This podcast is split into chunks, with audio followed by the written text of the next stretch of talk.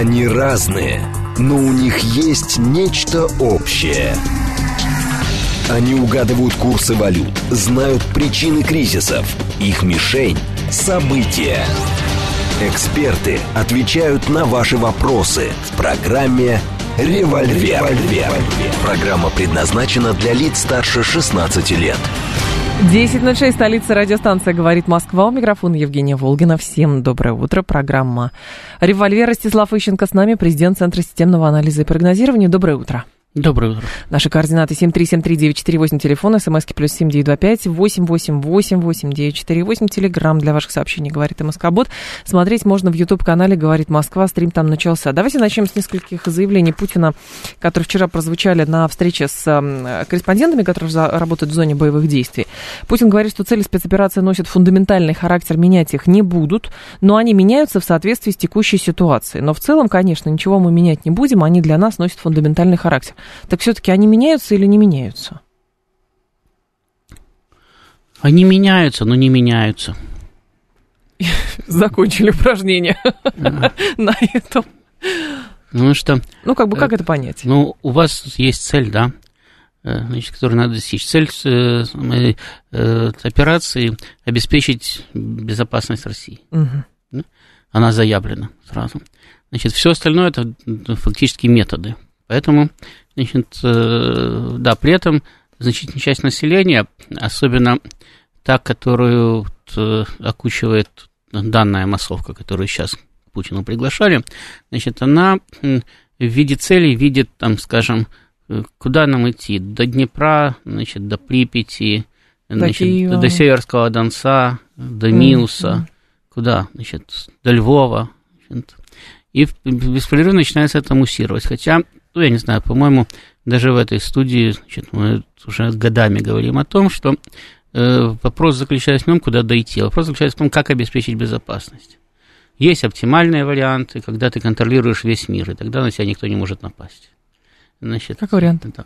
да понятно, что этот вариант для нас недостижимый. И точно так же, как для нас, допустим, недостижимый вариант захватить всю Европу и таким образом обеспечить свою безопасность.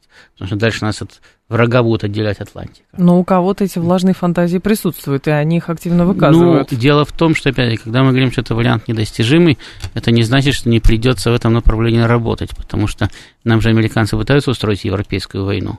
Если они ее устроят, то Европу надо будет склонять к миру при помощи военных действий. Склонять к миру при помощи военных действий – это создание таких условий, когда тебе заключить любой мир выгоднее, чем продолжать войну. То есть надо, значит, поставить государство на грань катастрофы, и то э, некоторые даже находясь за гранью катастрофы отказывались капитулировать или подписывать какой бы то ни было мир. И таких было немало. Это не только Гитлер.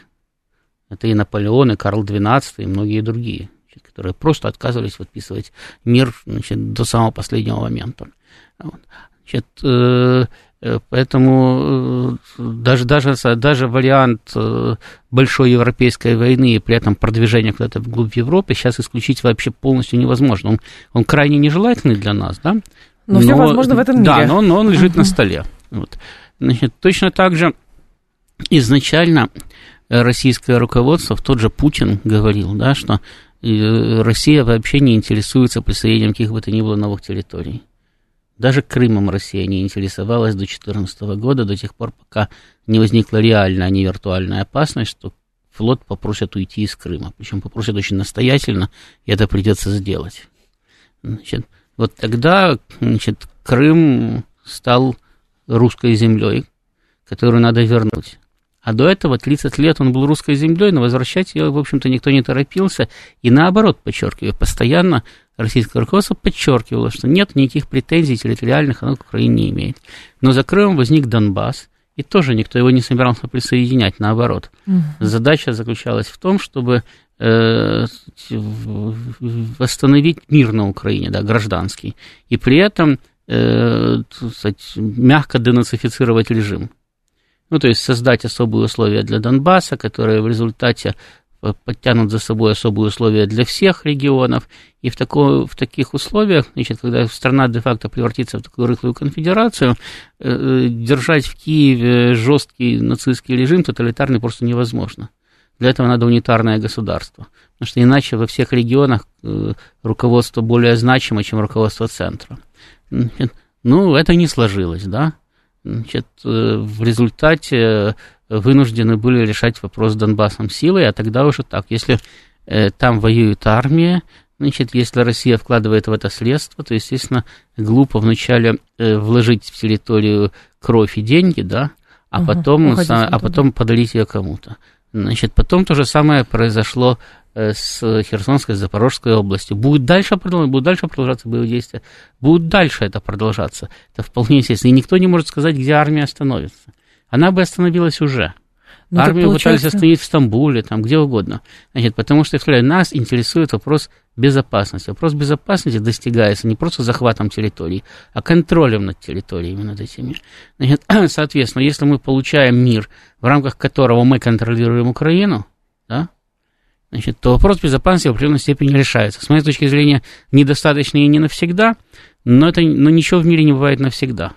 Значит, то есть дальше над этим надо будет работать дальше.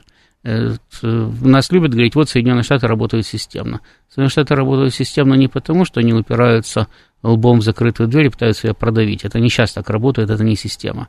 Соединенные Штаты работают системно, потому что достигнув минимального успеха, они договариваются о том, что и дальше, вот, а, теперь, а теперь у нас все хорошо, а потом продолжают значит, решать ту же самую проблему, другими но в других методами, условиях, конечно. другими методами. Но хорошо, тогда вот это заявление, опять же, Путина. Наши войска были у Киева.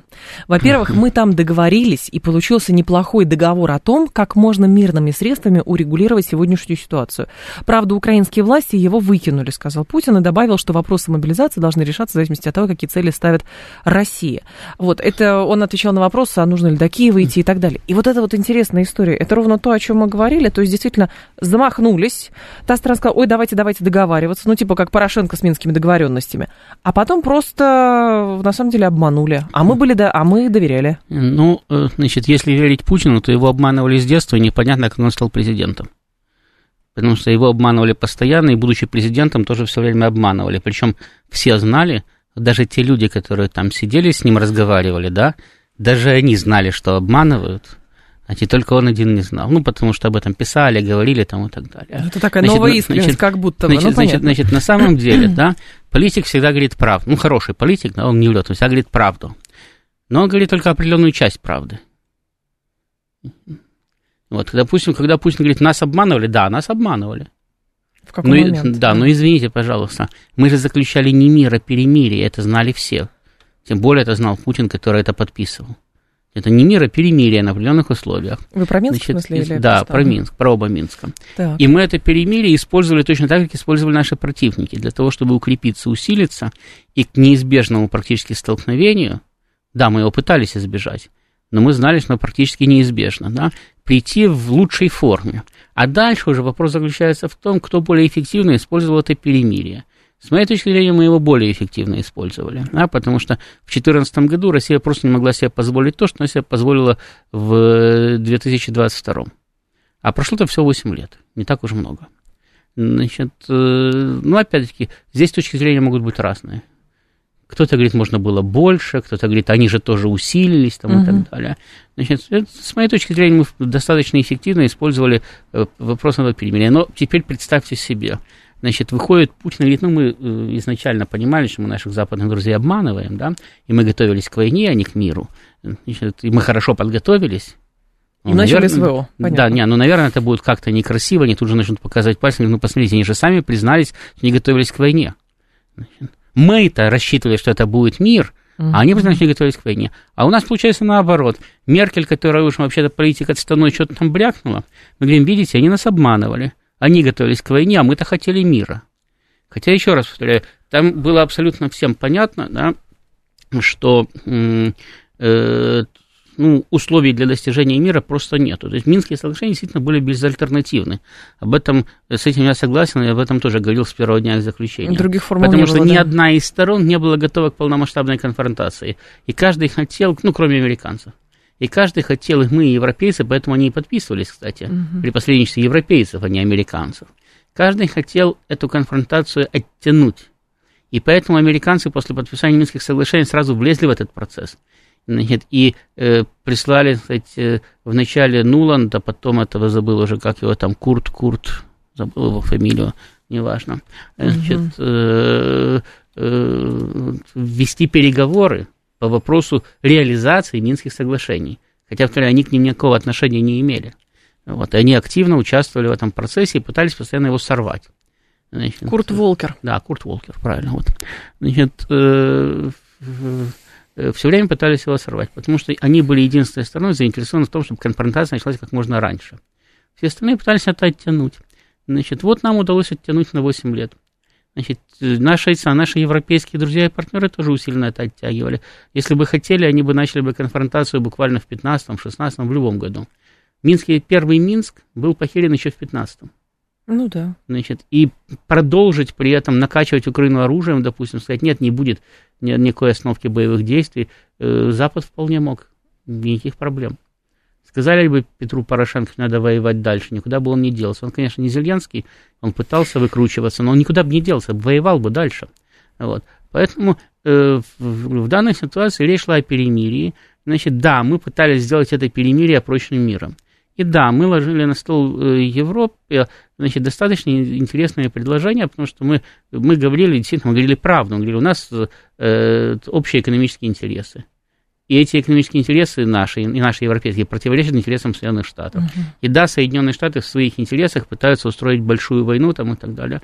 Да, все это прекрасно понимали европейские элиты тоже. Только одна часть европейских элит была интегрирована в американскую элитную систему – и была заинтересована в достижении американских целей. А другая часть европейских элит, как вот этот вот, которого ливерной колбасой называют, да, как Шольц, угу. значит, они просто, ну, к, ничего себе не позволить не могли. Они, значит, политики, которые боятся принять решения, которые стараются плыть по течению. И в результате мы приплыли к тому, к чему приплыли. Но опять-таки, когда, не знаю, когда президент готовится с кем-то встречаться, или когда он получает кого-то письмо, значит, или когда с кем-то готовятся переговоры, там, хотя бы даже по телефону, он получает справку, он получает психологический портрет своего сказать, визави. Так. И Путин таких психологических портретов за свою жизнь получил массу.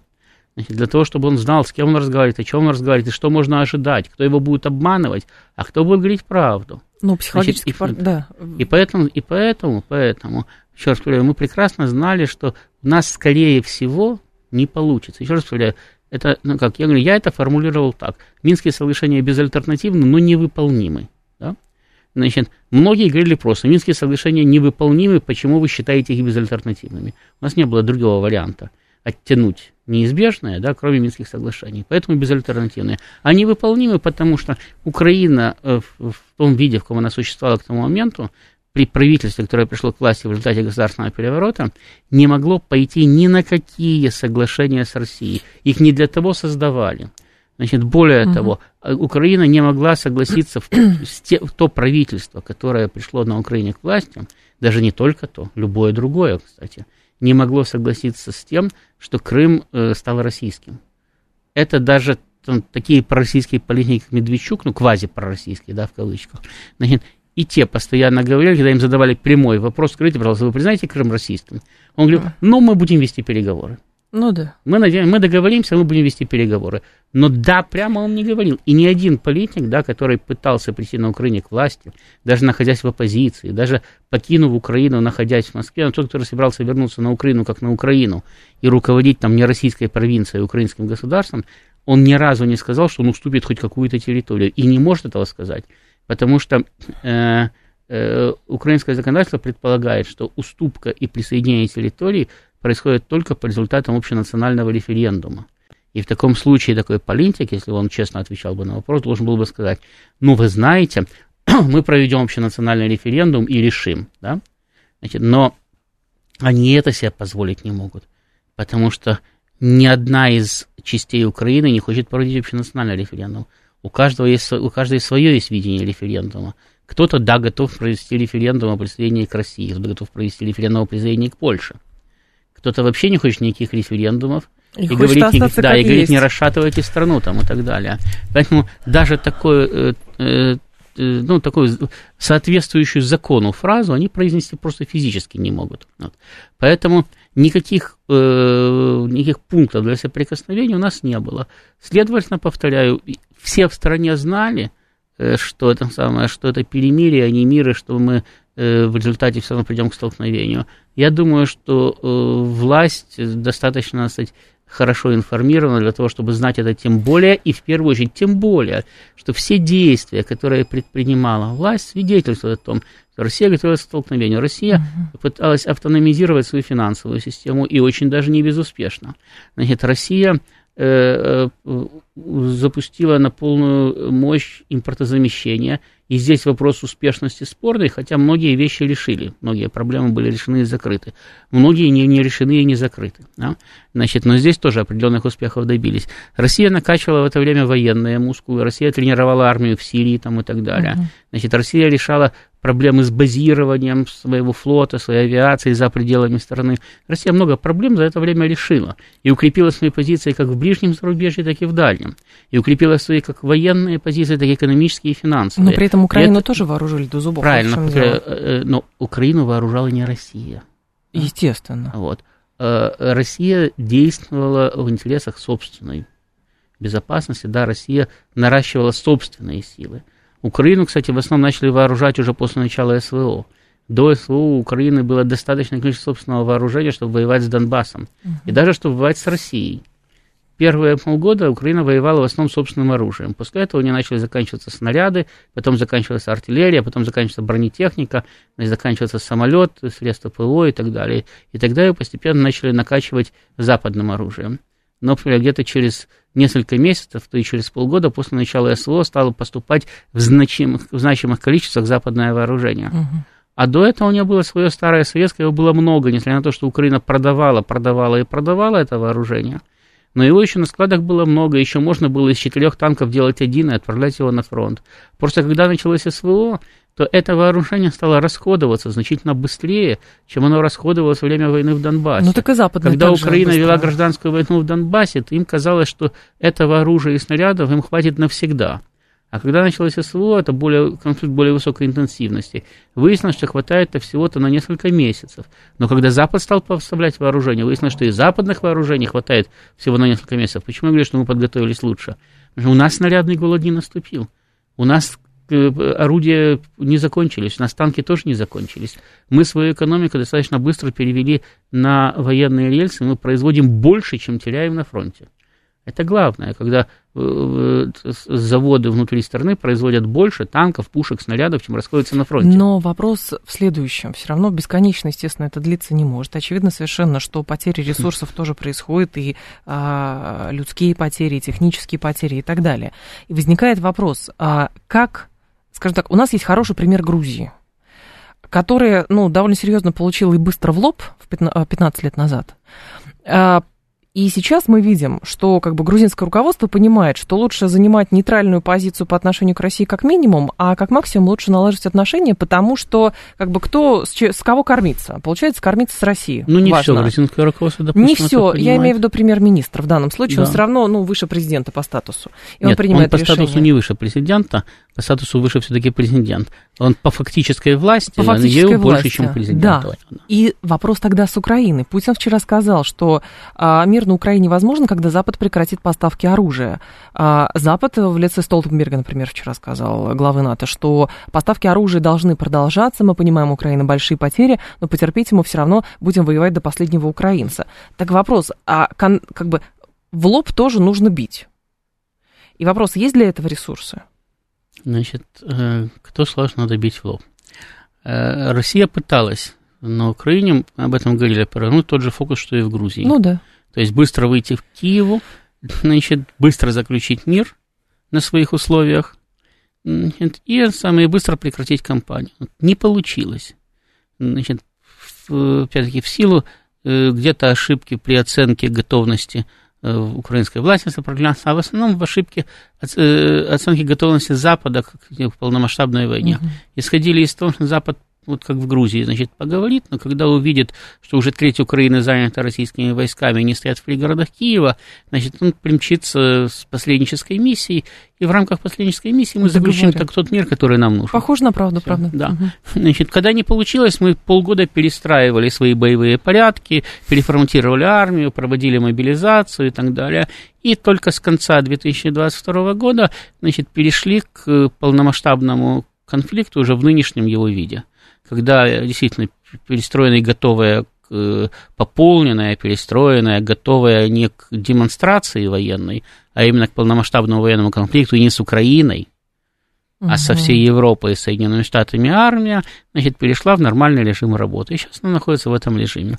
Дальше, вы совершенно правильно говорите, что это, это удовольствие может длиться вечно. Да? Значит, потому что Европа большая, там дальше еще Соединенные Штаты, значит, э, обмениваться ядерными ударами никто не хочет до последнего, значит, можно по одному бросать европейские страны против России, угу. и Россия будет воевать, воевать и воевать, а американцы потеряют руки. Значит, это все хорошо, опять-таки, если исходить из того, что мы находимся в такой замкнутой капсуле, и все вокруг нас статично. Но все постоянно меняется. И, опять-таки, дальше вопрос в том, насколько правильны оценки – Американцы тоже ошиблись, когда они э, готовили этот конфликт, этот кризис 22 года. Они исходили из того, что они э, используют его не для войны против России, а для введения экономических санкций, сломают российскую экономику и таким образом принудят Россию к миру еще уже в первой половине 22 года. И будет хуже, чем в 93 да, году. То, то есть угу. они тоже рассчитывали на близкрик, никто не собирался воевать долго. Вообще, когда начинается война, никто не собирается воевать долго. Все рассчитывают пару месяцев, максимум полгода, а то и меньше. Значит, э, э, потом получается по-разному. У некоторых получается меньше, у некоторых получается дольше. Значит, э, они тоже ошиблись, они приняли другую концепцию войны на истощение.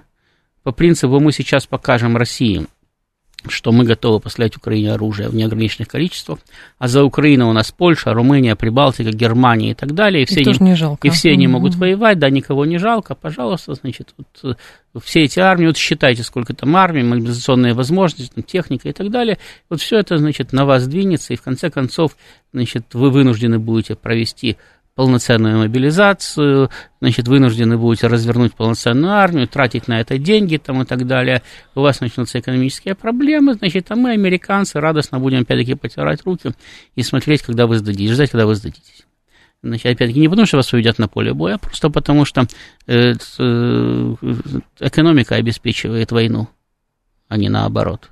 И если экономика ломается, то дальше воевать становится очень трудно. Это, это, это их расчет, они до сих пор э, с ним носятся, uh-huh. но э, мы исходили из того, что американцы есть определенный дедлайн.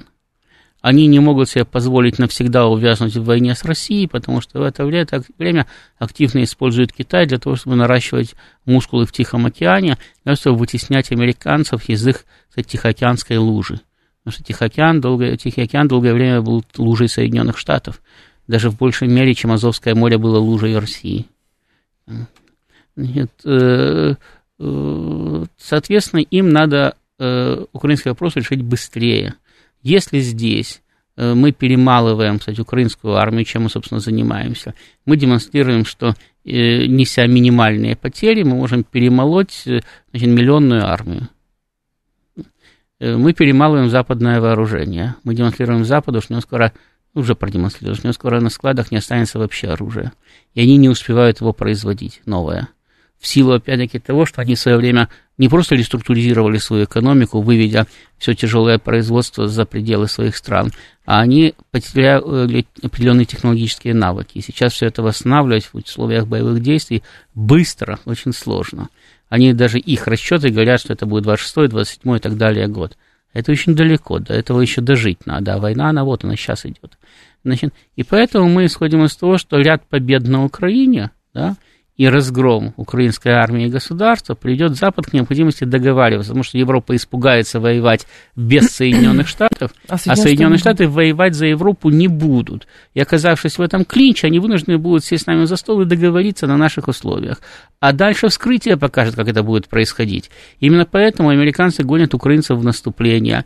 Значит, потом и гонят их не случайно на юге именно потому что в этом месте они могут рассчитывать в случае победы получить наибольшие бонусы. Угу. Значит. Давайте после новостей продолжим. Ростислав Ищенко с нами, президент Центра системного анализа и прогнозирования. Они разные, но у них есть нечто общее. Они угадывают курсы валют, знают причины кризисов.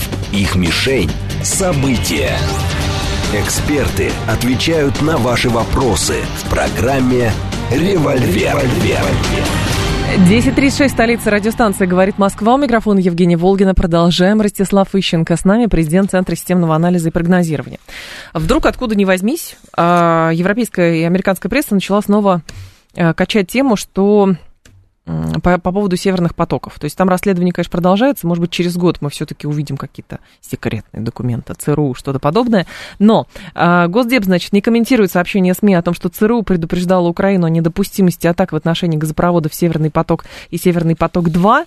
А, а политика написала, что подготовкой операции по уничтожению потоков руководил главком ВСУ Валерий Залужный. Руководитель операции, в которой участвовала небольшая группа водолазов, передвигавшиеся на паруснике, пишет издание. Там еще какую-то туфель туфельку Золушки на дне нашли, ну, в смысле, водолазный ботинок. И на этом основании сделали вывод, что, значит, это украинцы. А с чего вдруг? Что такого произошло, что американцы в открытую начали все валить на Украину? Ну, казалось бы, партнеры же.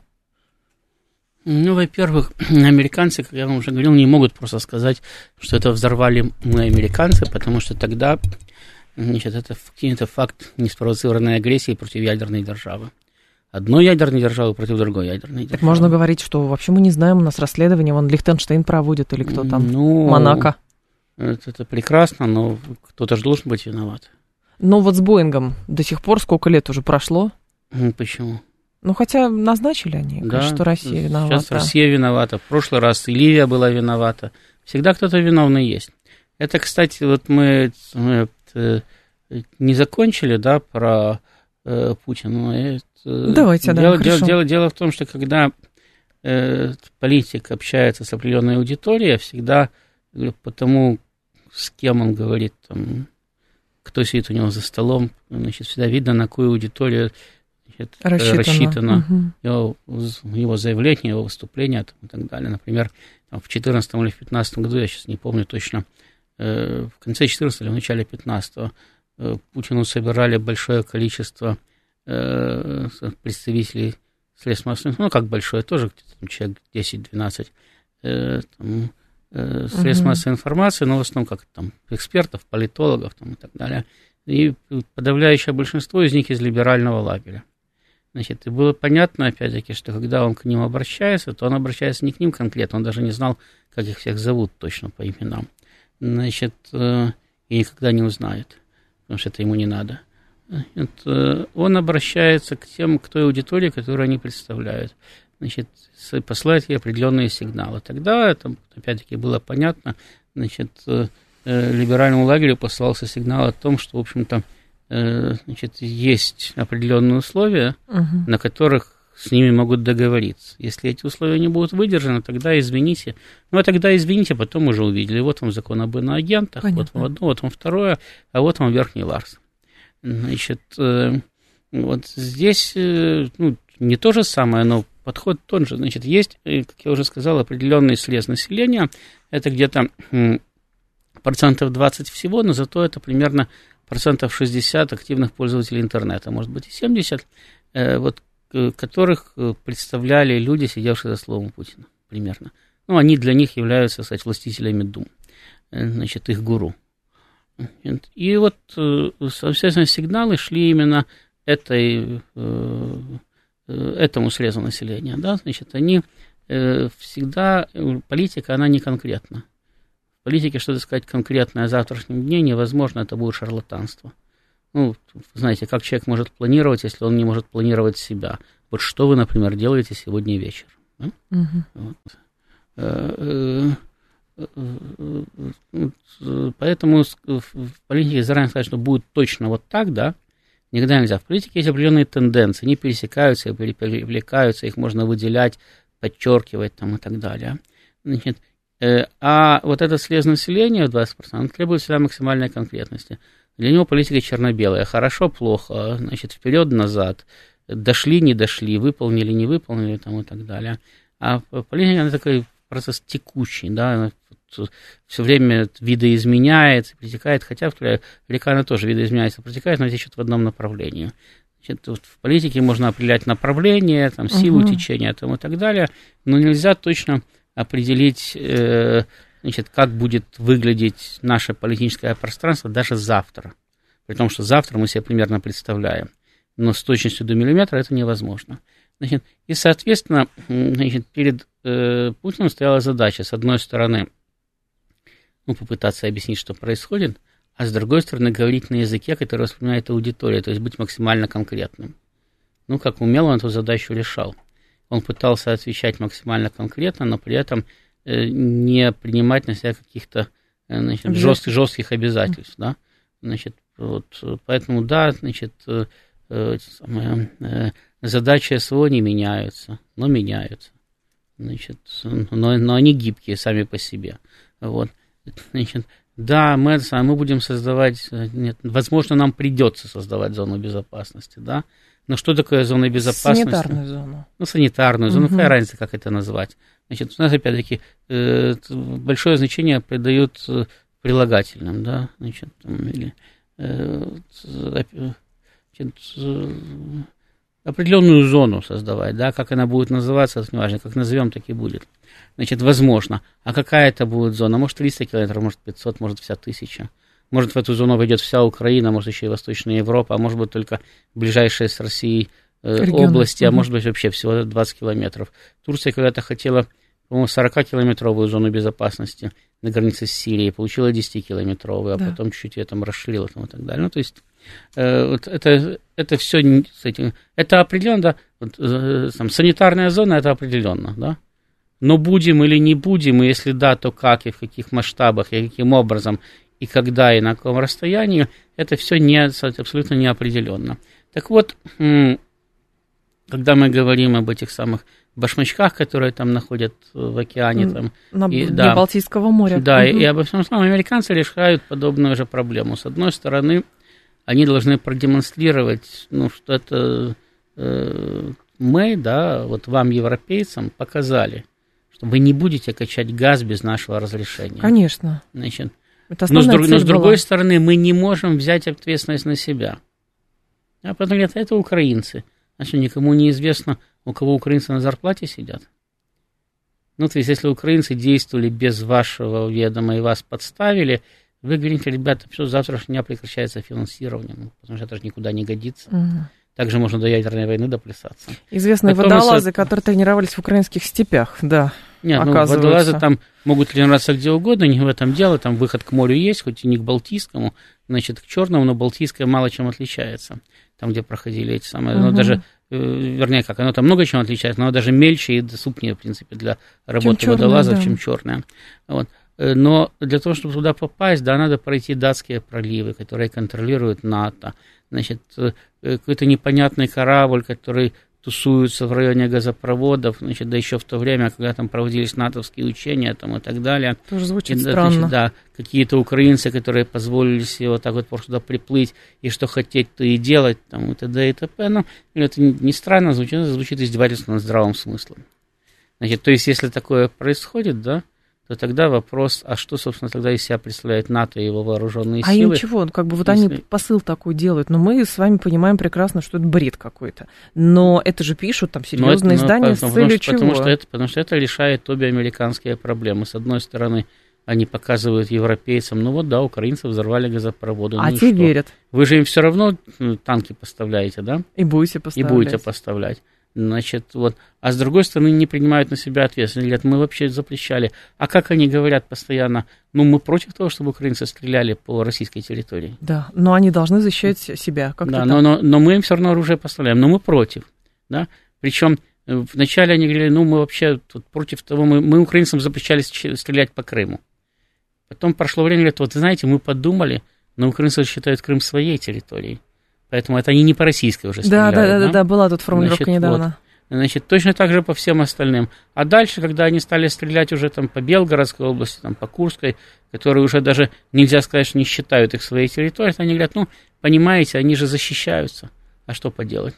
Потом, ну, вот, понимаете, они же злые. Да, вы, вы, вот они вынуждены защищаться. Что, что, что же можем сделать? Да, поставляем оружие, потому что мы же не можем позволить себе значит, маленьких обижать. Вот поэтому поставляем. Угу. Все. Значит, то есть э, подход примерно тот же самый. Мы-то не виноваты. Ну, мы это все это оружие поставили, это же они стреляют.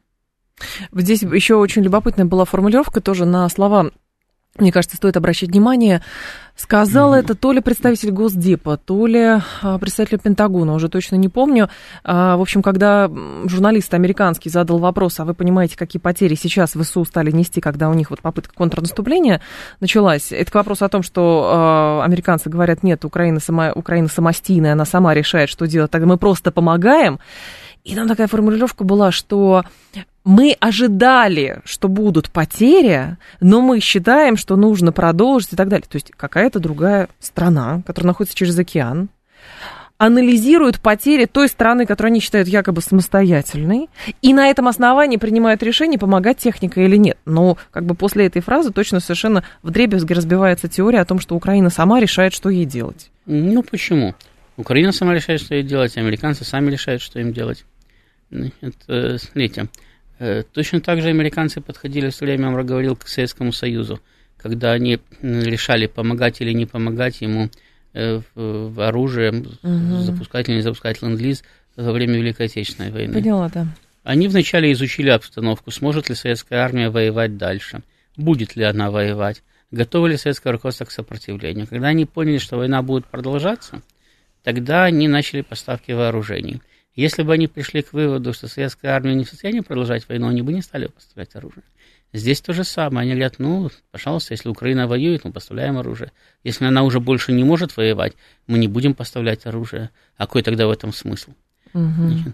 Но, опять-таки, даже, да, мы правильно говорим всегда, что украинские политики, как и европейские, мало что решают, что фактически из них решения в значительной степени принимают Соединенные Штаты и так далее. Но это не отменяет суверенитета этих стран – и не отменяет их возможности и даже обязанности решать за себя. То есть э, э, ведь не прописано ни в одной из их конституций, да, и в Соединенных Штатах тоже, что президент Соединенных Штатов принимает решение за Украину, там, за Польшу. И там, но мало ли где что не написано. В реальности это оказывается несколько иначе. Да, но когда, допустим, э, когда-то подписывали соглашение о протекторате, где было указано, что, допустим, Франция обеспечивает внешнюю политику, финансовую политику, внешнюю политику Марокко. Да? А вот вопросы внутренней политики, Они внутренней решают, безопасности понятно. решают сами. И тогда было понятно, когда Франция приезжала на конференцию и говорила, мы выступаем от имени Марокко, потому что это, это теперь наша проблема, а не их проблема. Угу. Американцы не приезжают на конференцию, не выступают от имени Украины. Я повторяю, украинский суверенитет ничем не ограничен, кроме собственного украинского желания, потому что выбор партнера – Значит, вот давайте мы будем дружить с американцами, они дадут денег, а мы за это что-то для них сделаем. Это суверенное решение Украины. Она может принять другое решение. Она может в любой момент от этого суверенного решения отказаться. Значит, заявить, да, мы больше не хотим воевать. Согласна. Конечно, определенным политикам это сделать очень тяжело, да, уже сейчас. Значит, так ему-то было тяжело это сделать раньше. Значит, и с каждым днем все тяжелее и тяжелее, потому что они уже становятся заложником этой ситуации. Но мы же говорим не о э, конкретных интересах субъективных отдельных политиков. Мы говорим о государственном суверенитете как таковом. А государственный суверенитет Украины ничем не ограничен. Он, например, он ограничен примерно так же государственный суверенитет России, международными соглашениями и э, э, обязательствами, принятыми на себя в рамках международных организаций больше ничем. Но мы-то как и Украину воспринимаем все-таки, э, опять же, в вопросах э, гипотетического перемирия, заморозки и прочее. А Путин с Зеленским должен говорить или Путин с Байденом должен говорить? Подождите. Э, Будет, точнее, Путин, если захочет. Я даже, я даже не уверен, что Путин захочет говорить с Байденом по поводу гипотетического перемирия, потому что на сегодня Соединенные Штаты не готовы обсуждать гипотетическое перемирие на российских условиях. Ну, а Зеленского мы не воспринимаем а как... А к тому времени, когда да. это будет, да, тогда вскрытие покажет, с кем говорить, потому что я совсем не исключаю, что в определенный момент мы вдруг скажем, да, в принципе, можно и с Зеленским поговорить, если он готов подписать наши условия. Потому что тогда, ну, это же тоже рычаг давления. Значит, тогда мы выключаем из игры Украину, так как она подписывает уже наши условия. А потом приходим к Соединенным Штатам и говорим, ну что, кому будем оружие поставлять? Теперь. Но, насколько я понимаю, мы долгие годы демонстрируем, что мы, в принципе, не воспринимаем а, того человека, ну, кто мы руководит долгие Украиной. годы, а потом передумаем, будем демонстрировать диаметрально противоположное. Ну и что? Ну, как вариант. Значит, э, мы сейчас демонстрируем, что мы с Байденом не разговариваем, мы с Шольцем сейчас не разговариваем. Нам сейчас просто не о чем разговаривать. Угу. Мы же никогда не говорим, что мы вообще не будем никогда разговаривать с каким-то конкретным политиком. Мы говорим, нам сейчас с этим политиком говорить не о чем. Но это правда, нам сейчас говорить не о чем, потому что их заявки по поводу того, как, каким они видят будущий мир, они полностью не совпадают с нашим видением процесса, и они говорят, мы, будем, мы готовы воевать дальше. Ну, готовы, хорошо, тогда воюем. А дальше смотрим, как, до какого момента вы готовы. Мы же об этом говорили вот все первые полчаса нашей программы, что э, э, проблема не в том, что никто не хочет мира, мир хотят все. Но каждый хочет мир по-своему. Конечно. И каждый до сих пор еще считает, что этот мир он может завоевать. Мы считаем, что э, у нас достаточно сил и средств для того, чтобы принудить американцев к тому миру, который видим мы. Американцы считают, что недостаточно сил и средств для того, чтобы нас принудить к тому миру, который видят они. Значит, Украину, да, никто не спрашивает, но, повторяю, Украина в этом смысле тоже достаточно существенное звено, потому что как суверенное государство, она может в любой момент по собственному решению, по собственной воле прекратить боевые действия с Россией. И это, кажется, существенное влияние на общую ситуацию во всем мире. Точно так же, как европейские государства совершенно суверенны в своем выборе и могут по собственному решению, по собственной воле вводить или не вводить санкции против России. А к чему тогда у нас э, тоже вот эта диалектика, что нет никакой Украины, есть э, бывшая Украинская ССР, а, и вообще ее не существовало до каких-то времен? Да, вам еще раз говорю, народ любит конкретику. Значит, да. Особенно тот народ, который является политически активным. Тот, который не является политически активным, он вообще никого не интересует, потому что он смотрит мыльные оперы. И даже не, не всегда знает, что происходит в стране. Значит, соответственно, интересует тот, который является политически активным. Политически активный народ больше всего любит конкретику. И им надо говорить, э, значит, вот, э, значит, э, самое, им нельзя сказать, что да, Украина находится в зависимости от Соединенных Штатов, но при этом она совершенно суверенна. Этот диалектический подход они не uh-huh. понимают. Они потому и Маркса не понимают, значит, и, значит, пытаются, как в свое время самое, советские руководители опираться на цитаты, а не на идеи. Не понимаю сути. Да, да, потому что диалектический подход большей части человечества чужд. Ему свойственна формальная логика. Черное, белое, хорошее, плохое. Украина полностью руководится Соединенными Штатами. Если нет, то Великобританией. Возможно, рептилоидами. Может быть, даже Соросом. Кто круче Сороса или рептилоида, мы не знаем. Но кто-то из них круче.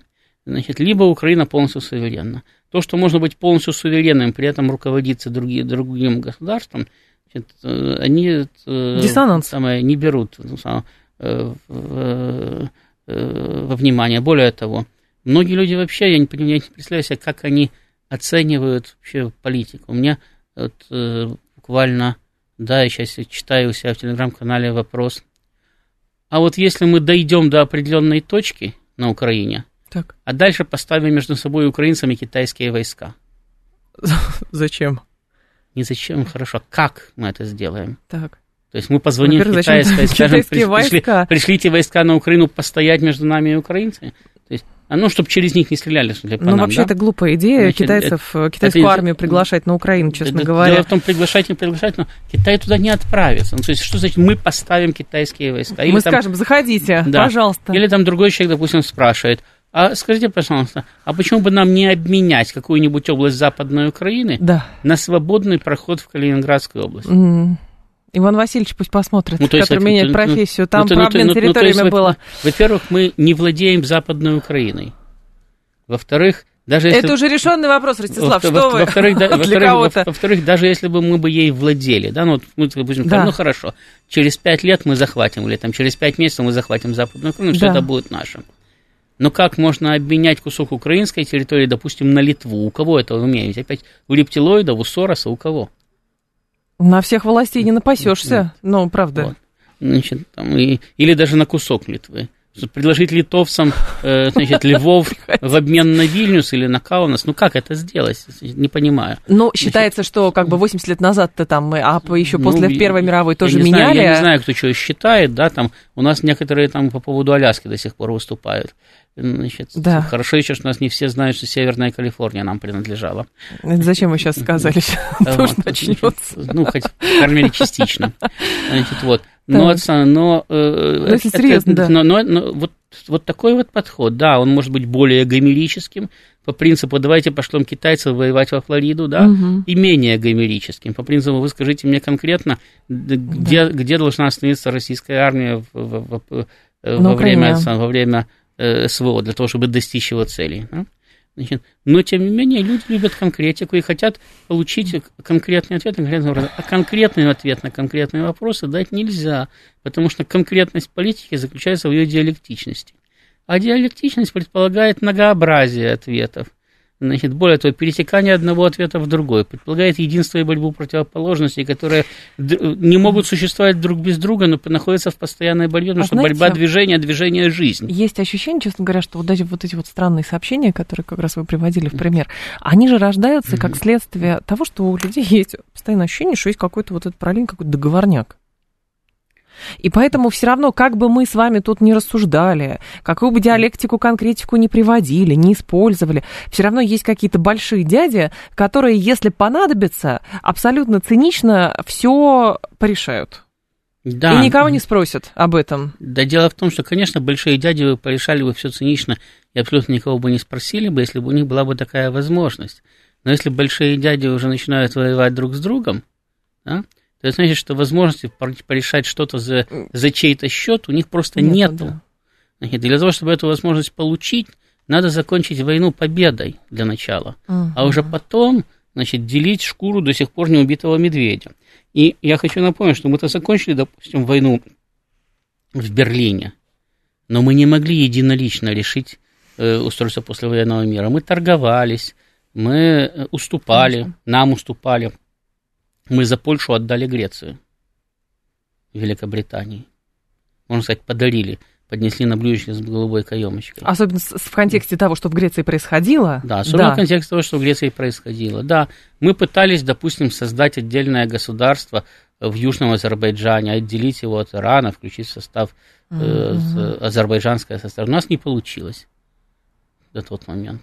Там еще про образование Израиля можно вспомнить, ну, много чего. Ну, мало, много чего мы пытались сделать, у нас не получилось еще во времена СССР. Просто тогда и политика была более закрыта, и средства массовой информации не работали в режиме реального времени, не было интернета там, и так далее. Значит, и не было 25 миллионов знатоков всего и вся, которые, значит, пишут, кому чего отдать, подарить, значит, с кем, и с кем чем поменяться. Значит, вот. Но у нас были успехи, у нас были провалы, у нас были соглашения, у нас были договоры. Значит, сейчас договоры называют договорниками. Опять-таки, мне непонятно вот это вот э, стремление захватить все. Только что, причем это одни и те же люди. Вот они сидят за столом и говорят, ну, американцы мерзавцы, они хотят владеть всем миром, да? Поэтому Значит, давайте сделаем это мы. Да, поэтому вот мы сейчас их победим, будем владеть всем миром мы. А если мы с кем-то начинаем договариваться, так это договорняк, потому что как же это мы договариваемся? Ну, так и договариваемся. Э, мир – это всегда условие договора, договор – это всегда компромисс. Другое mm-hmm. дело, что все-таки компромисс не должен ущемлять наши интересы. И Советский Союз все время пошел на невынужденный компромисс э, во время Горбачевских переговоров с Рейганом и проиграл, потому что он не... Думал, что э, если э, больше отдать, значит, больше получишь. Потому что от, отменил механизмы контроля за этим компромиссом, да? Значит, уступил все по принципу, ну, мы же теперь друзья, и мы вам верим на слово. На слово в политике верить нельзя. В политике можно только получать контроль над э, теми территориями, над теми событиями, которые действительно обеспечивают твои интересы. Если ты это контролируешь, то компромисс, значит, тебя устраивает. Если тебя просто пообещали, то в таком случае это не компромисс, а тебя действительно обманули. Ростислав Ищенко был с нами, президент Центра системного анализа и прогнозирования. Ростислав, спасибо, ждем снова. Далее информационный выпуск в два часа, я к вам вернусь.